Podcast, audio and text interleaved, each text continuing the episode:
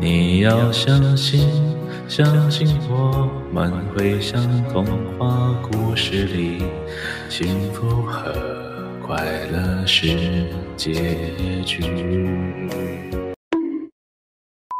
欢迎来到下水道，我是西哥。相信大家小时候都听过一些童话故事吧？但有许多童话创作的目的，绝对不是想让爸爸妈妈用来哄小朋友睡觉。这些故事最初版本充满了警惕与教育的意味。故事里不但反映了许多残酷的现实，而有些故事把人性丑陋的一面发挥到极致。童话里幸福快乐的结局，全部都是骗人的。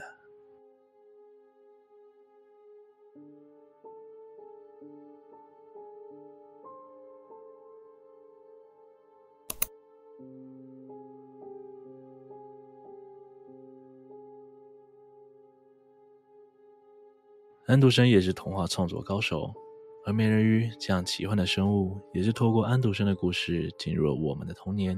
然而，幼小的我们还不知道，这段美丽梦幻的故事背后，其实是一段凄凉的爱情。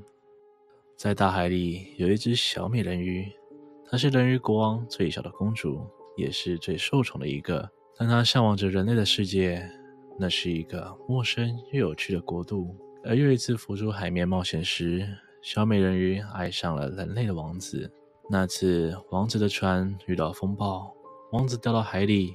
小美人鱼在一片混乱之中把王子救到岸边。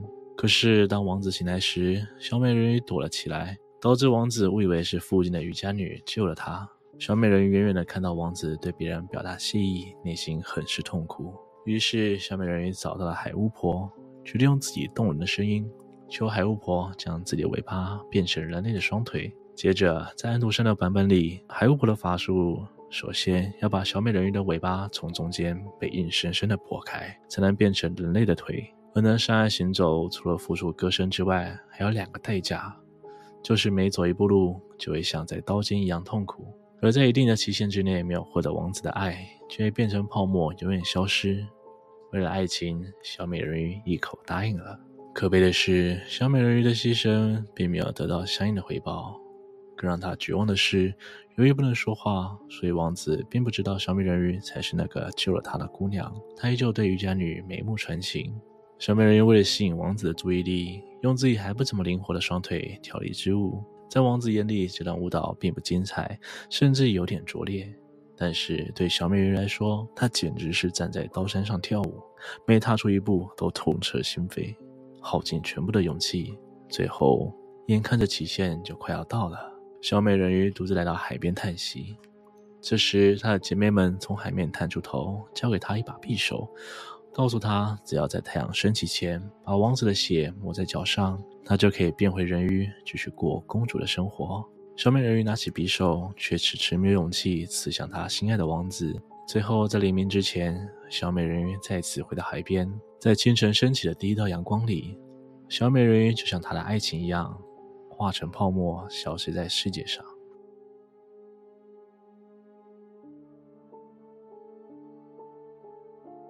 二零一零年，迪士尼的《魔法奇缘》上映，为公主系列的童话作品又创下一个高峰。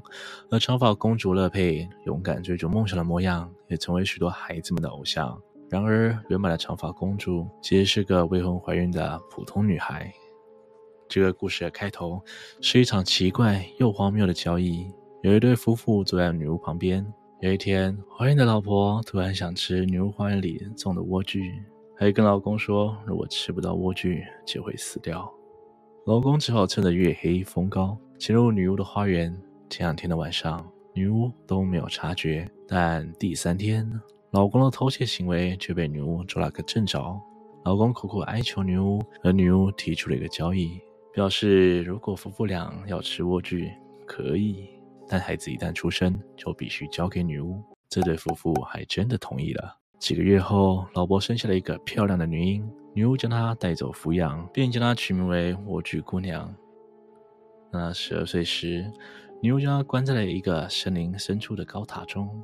这个封闭的高塔只有塔顶的小窗户是唯一的出入口。女巫会定时来探视女孩，每当女巫想见女孩，就会大叫：“放下你的长头发，让我爬上金色的梯子。有一天，路过的王子发现了这座神秘的高塔。他学着女巫的方式来到塔上，遇到了莴苣姑娘。两个年轻人很快天雷勾动地火，莴苣姑娘怀孕了。当一切被女巫发现之后，女巫一怒之下将女孩长发剪走，并将女孩丢在森林里自生自灭。女孩在森林里生下一对双胞胎。当王子开心地带着做好的梯子来到长发公主时，巫婆把王子骗上了高塔后，就把他推出窗外。他的眼睛被灌木丛戳瞎，失明的他只能在森林里流浪。虽然最后因为长发公主的歌声，让他们一家最终能相遇，不过格林兄弟并没有给这对情人好的结局。他们仍然在森林里过着穷困潦倒的生活，可以说是对这对小情人还没结婚就做了那档事的惩罚。对当时的社会来说，婚前就产生肉体接触是一项禁忌。然而，在其他的故事里，例如睡美人、白雪公主，公主在不知情的情况下，被动的发生人与人之间的连接，反而不会受到惩罚。所以，与其说当时人们禁止婚前性行为，不如说他们讨厌自主的女性吧。除了人类之外，可爱的小动物也是童话故事里常见的主角。看着小动物们逗趣的互动，让小孩们学会正确的观念与品德。不过，在咔嚓咔嚓山上，事情却是另外一回事。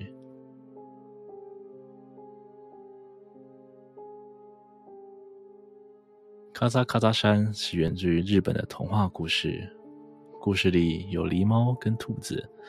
不过，这两只可妙动物方程式里面这么可爱。从前，从前有一对老夫妻在山里耕田为生，但却有只狸猫常常故意破坏他们的田地。老爷爷费尽千辛万苦制作了一个陷阱，抓住了这只爱恶作剧的狸猫。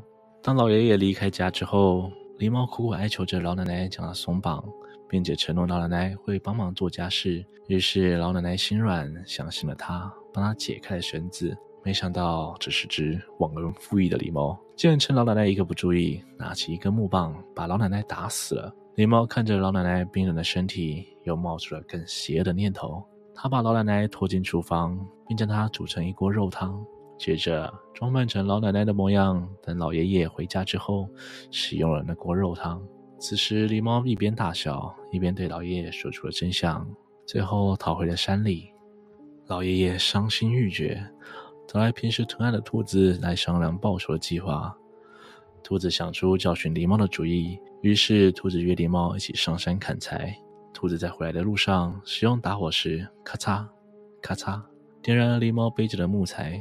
狸猫听到咔嚓咔嚓后觉得奇怪，于是询问兔子刚才的咔嚓咔嚓是什么声音。兔子回答：因为这座山叫做咔嚓咔嚓山，所以咔嚓咔嚓鸟就会发出这种声响。狸猫没有怀疑这个说法。背上的柴火烧到自己背上时，才发现事情不对劲。兔子接着用辣椒酱假装成药膏来帮狸猫涂药。当刺激辣椒酱碰到狸猫的伤口时，狸猫痛得昏了过去。但狸猫背上的伤好了，却没有汲取教训，继续对老爷爷恶作剧。所以兔子约狸猫去钓鱼。兔子与狸猫分别乘着两艘小船出海。狸猫上了船，因为是用泥巴做的，航行到海上之后就慢慢的融化了。狸猫溺水后，兔子将桨靠近狸猫。狸猫本来以为兔子要救它，但兔子却拿桨用力的捶打狸猫的头。狸猫最后沉入水中，淹死了。无论是把人肉煮成汤，或者想出这种恶毒的复仇计划，这个故事里的小动物们真的让人不敢招惹啊！今天的故事就分享到这边。很难理解为什么古时候的人们能接受这些血腥荒唐的故事。各位还听过哪些猎奇的童话故事吗？欢迎留言跟我分享。如果喜欢我的影片，请别忘了帮我按赞、订阅、分享，并且开启小铃铛，才会错过最新的通知哦。我是西哥，我们下次见。